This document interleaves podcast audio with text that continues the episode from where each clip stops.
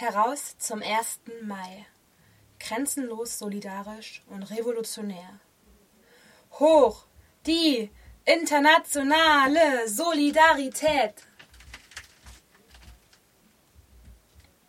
Während wir heute durch die Straßen laufen, werden im Iran weiterhin Mädchen durch Giftgasanschläge an Schulen attackiert. Hunderte Ladenlokale werden geschlossen, weil dort Frauen ohne Kopftuch bedient werden.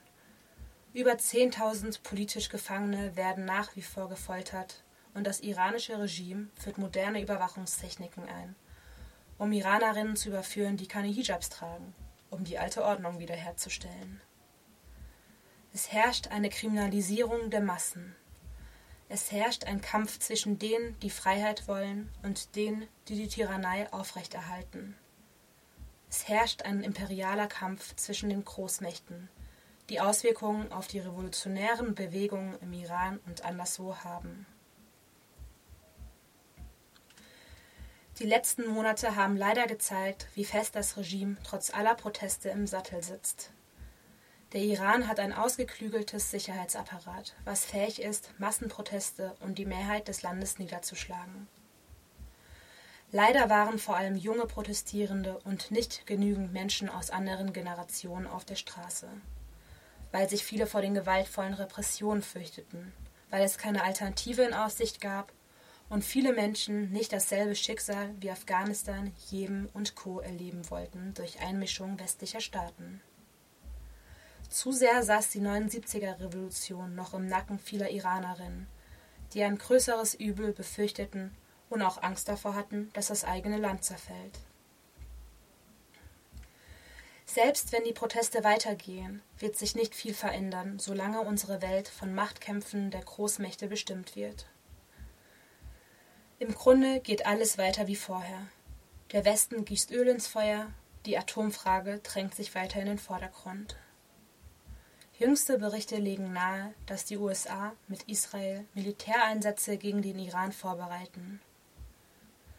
Derartige Interventionen könnten eine überregionale Katastrophe bzw. Eskalationsspirale auslösen. Wir haben zu oft erlebt, wie dadurch Länder zerfallen sind und Fluchtwellen ausgelöst wurden. Den Weg, den die westlichen Staaten eingeschlagen haben, wird den Menschen in Krisengebieten nicht zur Emanzipation verhelfen.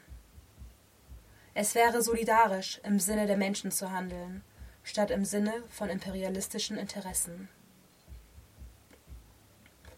In Bezug auf den Iran verschärfen mehr wirtschaftliche Sanktionen die Brutalität innerhalb des Landes und treffen vor allem die Menschen, die dort leben. Stattdessen könnte der Westen Einzelpersonen sanktionieren und durch Organisationen die Zivilbevölkerung vor Ort unterstützen. Sei es durch Streikfonds, sei es durch materielle Hilfe für Menschen, die Gerichtsverfahren oder Krankenhausbehandlungen bezahlen. Auch erleichterte Asylverfahren für Protestierende könnten helfen.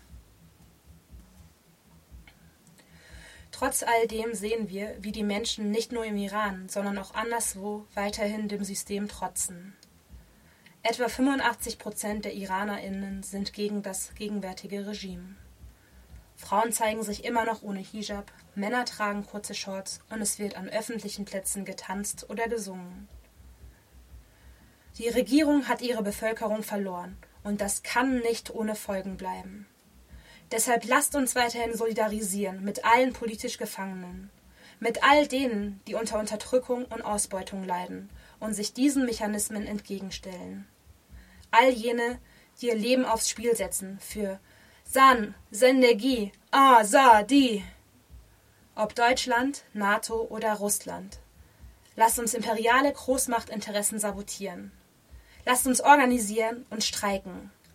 Wir lassen uns nicht unterkriegen. Wir bündeln unsere individuelle Wut zu kollektivem Widerstand. In politischen Kollektiven, Bezugsgruppen, am Arbeitsplatz, in Bewegungen, Gewerkschaften und Organisationen. Gemeinsam schaffen wir Veränderung. So let's take care of each other, so we can be dangerous together. Heraus zum 1. Mai. Heraus zu allen Tagen der Ungerechtigkeit. Danke.